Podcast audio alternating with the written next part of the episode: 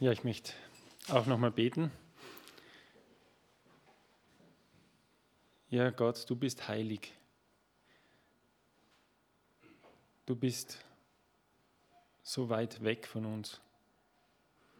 Du bist unendlich höher als wir. Deine Gedanken sind höher als unsere Gedanken und deine Wege höher als unsere Wege, wie der Himmel hoch über der Erde ist. Und Herr, aus dieser Heiligkeit heraus machst du auch deine Aussagen, dein Wort, das du sprichst, ist aus dieser Heiligkeit heraus. Und Herr, wie weit oder wie, wie, wie weit empfinden wir das oft weg von unserer Realität? Und es ist so herausfordernd. Und ich danke dir für dein Wort. Und ich danke dir, dass du uns herausforderst, dass du uns mit einer heiligen himmlischen Welt konfrontierst und dass wir dort eingetaucht sind und auch leben dürfen in dieser Welt und uns immer mehr umgestalten lassen dürfen von dir. Ich bitte dich, dass du zu uns sprichst und dass du uns veränderst und dass dein Wort, wo du sagst, es hat Kraft, es hat Kraft äh, wie ein Hammer, der Felsen zerschmeißt und so zerschmeißt auch her die steinernen Teile unseres Herzens und lass uns dir nachfolgen, so wie du das willst. Amen. Ja, genau diese Aussagen Jesus sind aus dieser Heiligkeit Gottes herausgesprochen und uns ist es manchmal, glaube ich, gar nicht so bewusst, wie weit es weg ist äh, von dem, wie wir denken. Und ähm, das war letzten Sonntag so bei Timotheus Predigt über das Sorgen machen, wenn Jesus und äh, Petrus und andere sagen, macht euch keine Sorgen. Und wie, wie schwierig und wie undurchführbar das für uns klingt. Aber er sagt es trotzdem. Und ich möchte heute auch über einen Text lesen, den wahrscheinlich die meisten von euch sehr gut kennen. Ich habe noch nie darüber gepredigt, darum freue ich mich, dass ich das mal machen darf. Ähm, und zwar aus äh, dem Johannesevangelium, aus Kapitel 13. Zwei Verse anschauen. Kapitel 13, Vers 34 und 35. Ähm, du kannst, ja genau. Da sagt Jesus zu seinen Jüngern, und der Kontext ist der, dass Jesus hier diese Abschiedsreden spricht, die auch nur im Johannesevangelium aufgezeichnet sind, also zwischen dem Abendmahl im Johannesevangelium ist da die Fußwaschung äh, stärker betont und dort, wo sie dann hinausgehen in den Garten Gethsemane. Das sind drei Kapitel im Johannesevangelium und das ist einer der ersten Aussagen Jesu, die er da macht. Er sagt, ein neues Gebot gebe ich euch, dass ihr euch untereinander liebt, wie ich euch geliebt habe, damit auch ihr einander lieb habt.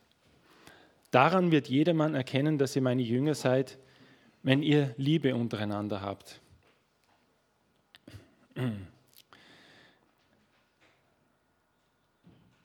Ja, ich glaube, jeder von euch hat den Text schon mal gelesen, vielleicht schon verschiedene Predigten darüber ge äh, gehört. Das, was hier verwundert, zuerst mal ist, dass, von, dass Jesus von einem neuen, von einem neuen Gebot spricht. War es denn neu? Frage an euch.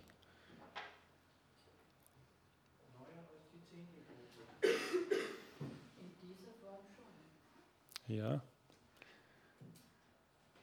Genau, weil man könnte ja ein bisschen quasi chronologisch zurückgehen, ein paar Wochen vielleicht vorher, nicht im Johannesevangelium, sondern im Matthäusevangelium aufgezeichnet. Da kommt einer der Schriftengelehrten zu Jesus und fragt ihn, was ist das größte Gebot? Und die Schriftgelehrten haben viel darüber nachgedacht, was von ihren 625 Geboten die wichtigsten sind. Und Jesus sagt dann, du sollst Gott, deinen Herrn, oder den Herrn, deinen Gott, lieben von ganzem Herzen, von ganzer Seele und von ganzem Gemüt. Das ist das größte und höchste Gebot. Und du sollst deinen Nächsten lieben wie dich selbst. Das ist diesem gleich. Also er sagt, du sollst deinen Nächsten lieben wie dich selbst. Und dieses Gebot, würde ich jetzt mal behaupten, ist doch anders.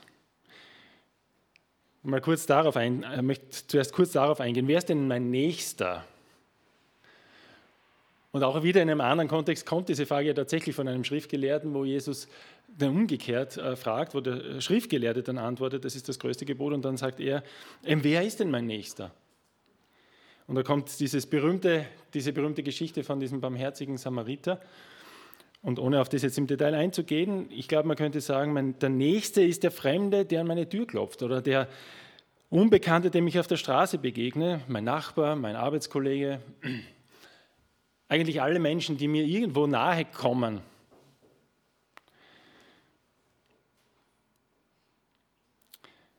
Und in diesem Gebot, du sollst deinen Nächsten lieben wie dich selbst, steht auch wie dich selbst. Also so wie du dich selbst liebst, so wie du für dich selbst sorgst, wie du auch möchtest, dass andere für dich sorgen und wie, das, wie du möchtest, dass andere dich lieben, sollst du deinen Nächsten lieben. Und das Gebot in Johannes Kapitel 13 ist anders und tatsächlich neu. Ja, in dieser Form hast du gesagt, Johanna, ähm, war es noch nicht gegeben. Hier steht nämlich nicht, also wir sollen unseren Nächsten lieben, sondern wir sollen uns untereinander lieben. Jesus sagt, dass ein neues Gebot gebe ich euch, dass ihr euch untereinander liebt. Was heißt denn das einmal? Jesus spricht hier die Jünger an. Und sie waren die von Jesus erwählten späteren Gründer und Leiter der ersten Gemeinde. Und wenn Jesus sagt, ihr, und ihr kommt wahrscheinlich hunderte Mal in den Evangelien vor, Jesus spricht immer ihr. Und ja, das ist auch einer meiner vielleicht Lieblingsgedanken, dieses ihr ähm, interpretieren wir meistens auf uns selbst. Ja, ich, ich bin angesprochen, natürlich meinst, meinst es auch, aber Jesus spricht, glaube ich, oft eben die Gruppe der Jünger an. Ihr, miteinander. Ihr seid das Salz der Erde. Ja, natürlich jeder Einzelne auch, aber ihr als Gruppe seid auch das Salz der Erde. Wenn ihr in mir bleibt und ich in euch, dann werdet ihr viel Früchte bringen. Spricht er jeden von uns an, aber auch uns als Gruppe. Wenn ihr eins werdet, worum ihr beten wollt, dann wird es euch zu, zuteil werden. Also Menschen, Jesus spricht Menschen an, die an ihn glauben, wenn er zu seinen Jüngern spricht. Er spricht Christen an. Und man könnte auch sagen, er spricht die Gemeinde an.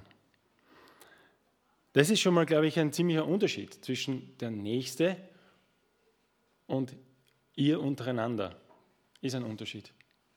Es überlappt sich zwar irgendwie, aber der Nächste ist, da sind auch alle Menschen gemeint, die uns begegnen. Aber hier spricht er die Christen an. Ihr sollt euch untereinander lieben. Und wie? Er sagt, wie ich euch geliebt habe. Und das ist auch ein, etwas anderes als wie dich selbst. Weil ich traue mich zu behaupten, dass die Liebe Jesus eine komplett andere Qualität hat als meine Liebe zu mir selbst. Ich nehme mich nicht immer an. Ich hadere mit mir selbst. Und ich denke auch nicht so gut über mich selbst. Vielleicht in vielen in manchen Situationen.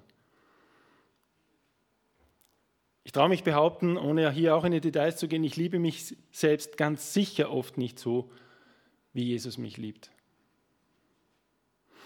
Und als Überschrift über diese Predigt äh, könnte ich setzen, wir Christen allgemein speziell, beziehungsweise speziell wir Christen in dieser Gemeinde sollen uns so lieben, wie Jesus uns liebt. Und die Frage, die ich speziell in dieser Predigt behandeln möchte, ist, wie liebt Jesus uns denn und was heißt das für unser, unser Miteinander? Wir haben gerade gesungen, Vater, deine Liebe ist so unbegreiflich groß. Und wenn ich mir jetzt in der, in der Predigt Gedanken darüber machen möchte, wie ist denn Jesu Liebe zu uns, dann möchte ich natürlich keinen Anspruch auf Vollständigkeit legen in diesen 30 Minuten, denn diese Liebe, die so unbeschreiblich groß ist, die kann ich natürlich nicht fassen in 30 Minuten. Und es hat so viele Dimensionen, die Liebe Jesu zu uns. Ähm, aber ich habe mir drei Sachen eben rausgesucht, die ich dann auch auf uns anwenden möchte. Wir möchten mir schauen, wie liebt Jesus uns und was heißt das für unsere Liebe zueinander in dieser Gemeinde, zu anderen Christen? Das Erste, was ich, äh, ähm, mein erster Punkt ist, Jesus liebt uns bedingungslos. Hast du das jetzt gesagt? Ja. Super. Hast du schon gelesen, meine Predigt? Nein. genau. Also seine Liebe wird uns nicht als Gegenleistung für etwas gegeben, für unsere Bemühungen. Wir müssen nicht erst etwas leisten, um seine Liebe zu bekommen. Wir müssen nicht irgendein Level erreichen oder eine Eigenschaft schon mitbringen, um seine Liebe, seiner Liebe würdig zu sein. Im Römer Kapitel 5, Vers 8 steht, Gott aber weist seine Liebe zu uns darin, dass Christus für uns gestorben ist, als wir noch Sünder waren. Also lang bevor wir Jesus kennengelernt haben, lang bevor wir ihn um Vergebung gebeten haben, lang bevor wir seine Kinder geworden sind, liebt er uns.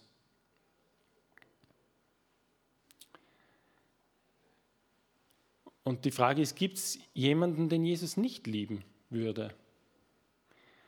Die Antwort ist natürlich nein. Das waren jetzt zwar keine Christen sozusagen schon äh, im, im, im Wirken Jesu, aber er liebt die Ehebrecherin, er liebt die Samariterin. Er liebt den Zachäus, er liebt dann den Petrus, der ihn verratet. Und ja, die Frage ist, wie ist es bei uns? Wie ist es bei uns Christen? Ich glaube, das, was sehr schön ist bei uns Christen, ist, dass wir eine große Grundannahme leben. Wenn ich ins Ausland fahre, oder ihr habt es wahrscheinlich einige von euch schon erlebt, wenn du ins Ausland fährst und dort in eine Gemeinde gehst und du erzählst, du bist aus Österreich und du bist auch Christ, ja, was passiert oft? Die Leute umarmen dich und sagen, komm her, mein Bruder, ich freue mich, dass du da bist. Und das ist schon anders, das ist eine andere Qualität als zum Beispiel bei einem Tennisverein, weil wenn zu uns, ich spiele ja im Tennisverein, gestern haben wir ein großes Abschlussfest gehabt, wenn da jetzt jemand kommt von einem anderen Tennisverein aus Hartberg und der kommt rein und sagt, ich spiele auch Tennis, ja, so what? Also das umarme ich ihn nicht. Ja, also das ist schon eine besondere Qualität, dass wir Christen sind. Und dann wäre ich vielleicht auch noch eingeladen und die, die nehmen mich sofort mit und sagen, komm, in mein Heim, ich habe was gekocht, äh, sei, sei unser Gast. Das ist schon was wirklich sehr Schönes und da gibt es eine große Grundannahme und vielleicht auch ein großes Grundvertrauen oft. Aber was ist, wenn sich herausstellt, dass hier ein Christ reinkommt ähm, und wir finden heraus und im Gespräch mit ihm, dass er im Leben gescheitert ist? Vielleicht komplett gescheitert, ja, beruflich gescheitert, in seiner Ehe gescheitert, vielleicht gesundheitlich komplett am Sand und fahrt im Rollstuhl herein. Wie gehen wir mit Christen um, die hier reinkommen und die nicht unseren gewohnten Schablonen entsprechen? Also ich sage jetzt da ein äh, bisschen humoristisch, wenn hier jemand reinkommt und sagt, ja, ich laufe die, die fünf Kilometer unter 20 Minuten, dann stürzen sich gleich zehn Leute auf ihn und sagen, wow, cool, noch ein toller Läufer in unserer Gemeinde. Also wenn, wie gehen wir mit Christen um, die nicht unserer gewohnten Schablonen entsprechen, was Aussehen oder Familie, Ehe, Beruf, Bildungsstand. Vielleicht kommen manche Leute rein, wo wir denken, das ist aber komisch. Lassen wir sie links liegen, meiden wir sie, dulden wir sie vielleicht stillschweigend. Und ich möchte äh, den Begriff äh, vielleicht erwähnen hier, das sind, und die Frage stellen, sind wir Schönwetterliebende? Das heißt, lieben wir einander, wenn es einfach ist, wenn es nichts kostet, wenn eh alles passt, wenn das, äh, wie der andere ist, meinen Vorstellungen entspricht. Ich meine, das ist auch ein großer Bereich des, des einander Liebens, dass man sich gegenseitig einlädt und so weiter. Aber ich möchte heute vor allem auf diese schwierigen Aspekte reingehen, weil Jesu Liebe zu uns wird oft dadurch definiert, dass er die, die Dinge getan hat für uns, die am schwierigsten waren.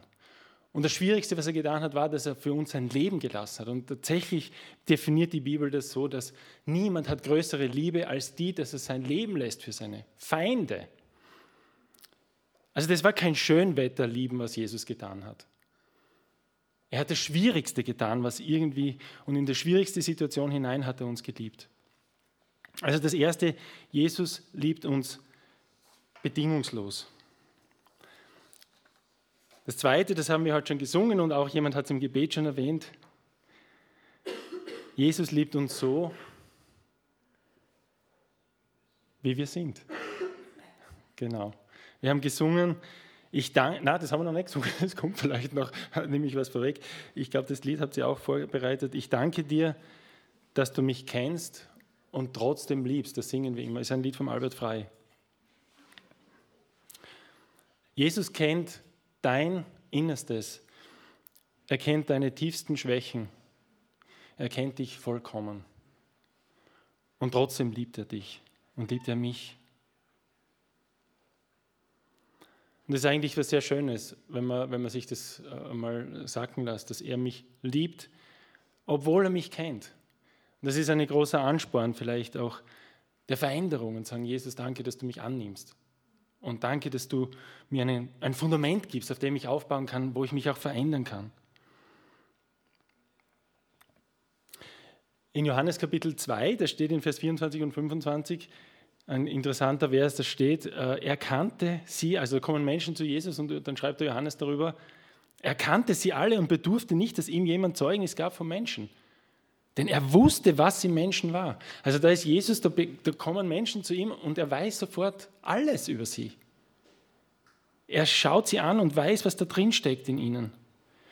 Und das war auch bei den Jüngern natürlich so, die er sich ausgewählt hat. Er hat gewusst, was in denen drinnen steckt. Er hat alle ihre Schwächen gesehen, er hat alle ihre Dinge, die, die tiefsten Abgründe auch gesehen, die, in ihnen, die es in diesen, in diesen Menschen gibt. Und wie ist es bei uns? Ich glaube, in den wenigsten Fällen können wir behaupten, dass wir überhaupt irgendwas wissen über den anderen, was da tief drunter unter der Oberfläche ist. Also wir sehen oft ja und meistens nur die Schönwetterfassade ne, von uns. Es gibt natürlich Hauskreise und es gibt Zweierschaften und so, da gibt es schon einzelne Leute, die dann, die dann mehr wissen. Über mich zum Beispiel weiß meine eigene Frau sehr viel. 25 Jahre, wo wir uns schon kennen und sie hat viele der tiefsten Schwächen und der tiefsten Abgründe von mir leider mitbekommen müssen. Und ja, ich freue mich drüber und ich bin unglaublich dankbar, dass du mich trotzdem liebst. Das ist, das ist erstaunlich. Das ist wirklich erstaunlich. Ähm, ja, und wie ist es bei Jesus? Ähm, Jesus liebt uns auch so, wie ein Vater seine Kinder liebt. Und das schönste Gleichnis oder eines der schönsten Gleichnisse im Neuen Testament ist der verlorene Sohn, wo es einfach darum geht, dass wenn ein Kind absoluten Mist baut und alles vergurkt und irgendwie alles verprasst, was ihm der Vater gibt und als, als vor die Hunde geht, dass er ihn trotzdem liebt und trotzdem nicht verstößt. Und die Frage an uns ist, wie verhalten wir uns, wenn jemand in der Gemeinde echt Mist baut und wir bekommen es mit? Also es muss ja nicht einmal an, an mir selbst sozusagen der Schaden entstehen, sondern wir kriegen das einfach mit. Also das Erste, was dann tödlich ist für eine Gemeinde, ist, dass, wenn ich, dass, dass ich das dann quasi weiter verbreite.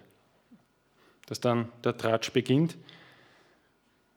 Das ist wirklich Gift für die Gemeinde und für jede christliche Gemeinschaft, wenn solche Dinge dann einfach weitergetragen werden. Und ich weiß selbst, wie sehr wir versucht sind, dann diese Dinge weiterzugeben. Und ich habe es leider auch immer wieder gemacht, dass man sich dann zwingt zu sagen, ich rede nicht drüber. Und ich rede eigentlich nur, wenn ich, wenn ich selbst betroffen bin. Und da kommen wir dann eh noch dazu. Auch mit dieser Person drüber. Aber was machen wir? Wie, wie gehen wir damit um, wenn wir sowas mitbekommen? Wenn wir sozusagen nicht Schönwetter mehr ist, sondern da ziehen jetzt Wolken auf. Von dem halte ich mich fern oder wenn der jetzt Lobpreis macht, dann komme ich nicht mehr in den Gottesdienst. Mit dem arbeite ich sicher nicht zusammen. Oder liebst du sie trotzdem? Gehst du vielleicht auf diese Person zu und sagst, ich habe mitbekommen, dass etwas nicht so Gutes passiert ist und legst deinen Arm um diese Person und sagst, ich bin genauso wie du ein von Gott begnadigter Sünder. Und lass uns beten, Herr Jesus Christus, Sohn des allmächtigen Gottes, sei uns Sündern gnädig.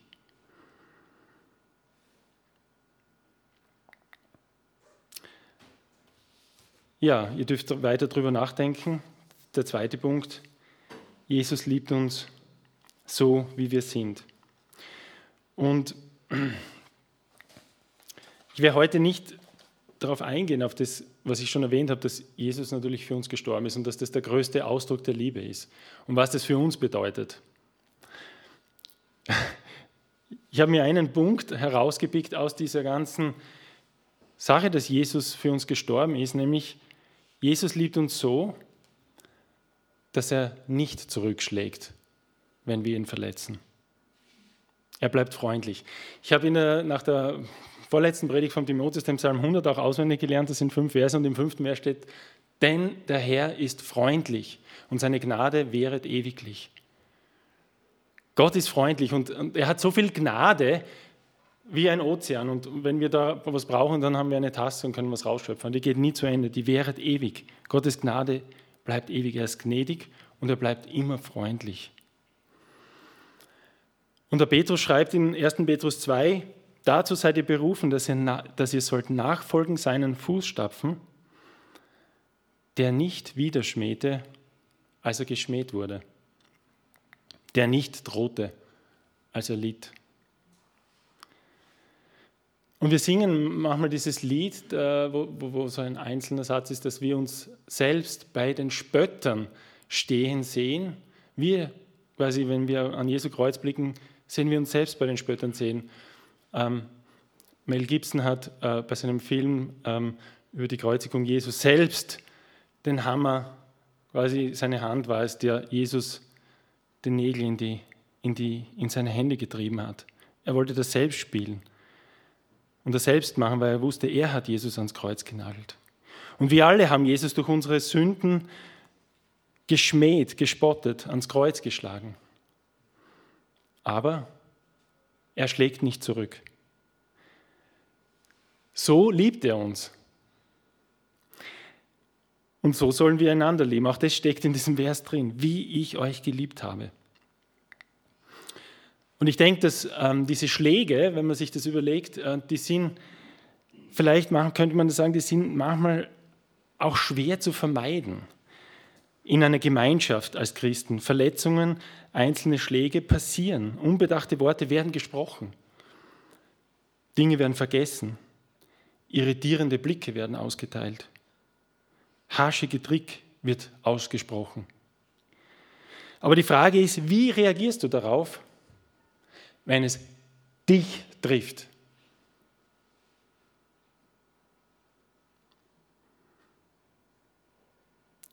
Wie reagierst du darauf, wenn es dich betrifft? Widerschmähst du? Drohst du? Schlägst du zurück? Meidest du diese Person? Und äh, in einem Kommentar habe ich die Frage, die gute Frage eben gefunden: Sind wir bereit, Verletzungen hinzunehmen, ohne zu klagen und zurückzuschlagen? Ähm, das muss man sich hier vielleicht ein bisschen differenzieren. Und Jesus gibt uns hier auch ein sehr gutes Handwerkszeug mit, wenn solche Sachen passieren. Und ich glaube, er sagt das auch, weil er weiß, diese Dinge passieren, auch unter seinen Nachfolgern, in der Gruppe, in den Gemeinden gibt es verschiedene Varianten davon. Ähm, in Markus 11, Vers 25 steht, vergebt, wenn ihr etwas gegen jemand habt. Also mal nur, wir sollen, es gibt auch Situationen, wo wir einfach vergeben sollen. Dann eine andere Stelle, wo steht, wenn du, also wenn du weißt, dass dein Bruder etwas gegen dich hat, also ich weiß, ich habe eh kein Problem, aber ich weiß, dass mein Bruder was gegen mich hat, dann geh hin, sprich mit ihm und versöhne dich. Und dann noch die andere Seite in, in, Matthäus 18, Vers 5 oder Lukas 17, Vers 3. Wenn dein Bruder an dir sündigt, so spricht diese, in einer modernen Übersetzung, so spricht diese Angelegenheit direkt mit ihm an. Und das Ziel ist natürlich, dass er auch das erkennt und sie um Entschuldigung bittet. Und dann sollst du ihm vergeben. Also, dass diese Dinge passieren, das, davon geht Jesus aus, aber er möchte, dass das wieder vergeben wird, dass sozusagen dieses Ding aus der Welt geschaffen wird, dass nicht darüber getratscht wird, dass du das direkt mit der Person klärst, wo das passiert ist. Und Ziel, das Ziel ist die Versöhnung. Und ein Ding, das ich äh, aus persönlicher Erfahrung gelernt habe, auch in der Zeit, in der kurzen Zeit, wo ich ältester bin in dieser Gemeinde, ist, bitte mach das nicht schriftlich. Niemals. Wenn du verärgert bist bei einer Person, dass du dann anfängst, irgendwas zu schreiben. Mach das nicht. Das macht es nur schlimmer und schlimmer und schlimmer und schlimmer. Ja, und Versöhnung ist etwas Wunderschönes. Was Wunderschönes. Ich habe das vor kurzem einfach mitbekommen dürfen, wo zwei Personen sich versöhnt haben und ich war dabei. Und das war eine wunderschöne, eine wunderschöne Erfahrung, das einfach zu sehen, dass es Menschen gibt, die bereit sind, um Entschuldigung zu bitten, das einzugestehen, ihre Fehler und sich dann zu vergeben.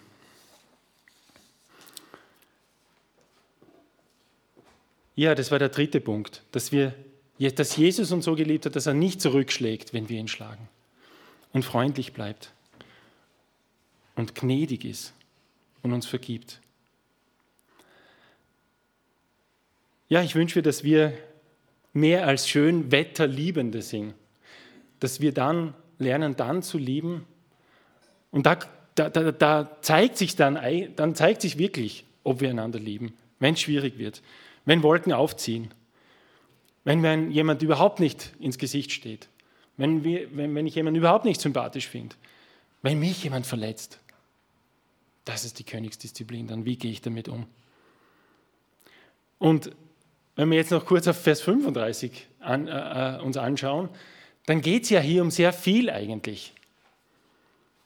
Nämlich Jesus sagt, wenn das so ist bei euch, dass das erkenntlich ist, dass ihr euch so liebt, wie ich euch geliebt habe, dann werden andere Menschen darauf reagieren. Dann werden andere Menschen sehen, und sagen, wow, das sind echt wahre Jünger Jesu. Und wenn ihr euch äh, eine Gemeinde sucht und auch hier seid, dann sollte es euer erstes Kriterium sein. Also ich möchte nicht, dass ihr jetzt wieder geht, weil ihr sagt, da ist keine Liebe oder so, aber ich hoffe schon, dass hier auch ein bisschen Liebe ist und einiges an Liebe ist in dieser Gemeinde. Wie viel Wert legen wir drauf auf die ja, dass die Predigten und der Lobpreis gut ist und so weiter. Aber das wäre das Zentrum. Also daran müssen wir arbeiten. Das ist das, woran wir erkennen, wo andere Menschen erkennen, dass wir wirklich die Jünger Jesus sind, dass wir echte Jünger Jesus sind. Das ist ein Punkt, an dem wir ständig arbeiten müssen. Dass wir uns so lieben, wie Jesus uns liebt. Und wenn jemand in unsere Gemeinschaft reinkommt und diese Liebe mitbekommt und diese Liebe sieht und vielleicht erlebt, dass er selbst so geliebt wird, ja, was wird bleiben? Was wird passieren? Er wird in dieser Gemeinschaft bleiben. Und er wird vielleicht seinen Freund mitnehmen. Und Gemeinden können wachsen, indem sie lebendige, liebende sind. Liebende, die nicht nur lieben, wenn es leicht geht, wenn es nichts kostet, sondern die auch lernen zu lieben, wenn es schwierig ist, wenn Wolken aufziehen. Ja, und so wünsche ich uns, dass wir auch einander lieben, bedingungslos, keine Bedingungen stellen, nichts zu erwarten. Dass wir einander lieben, so wie wir sind, wenn wir mitbekommen, was im anderen steckt, dass wir ihn trotzdem und vielleicht gerade deswegen lieben. Vielleicht dann auf ihn zugehen und sagen, du, ich möchte helfen, dass du da vielleicht rauskommst oder auf jemand anderen zuzugehen und sagen, hilf mir, dass ich da rauskomme. Dass diese Dinge, die nicht schön sind in meinem Leben, auch, auch, auch wirklich ähm, weggehen, dass Gott mir sie nimmt. Also, dass wir uns so lieben, wie wir sind und dass wir auch nicht zurückschlagen, wenn wir Schläge bekommen, im Bild gesprochen. Das sind drei Aspekte von vielen, vielen, vielleicht könnt ihr auch in euren Hauskreisen weiter darüber nachdenken, was das heißt, so zu lieben, wie Jesus liebt. Ja, und ich wünsche mir und bete, dass Gott uns dabei hilft, das auch umzusetzen und immer mehr umzusetzen. Amen.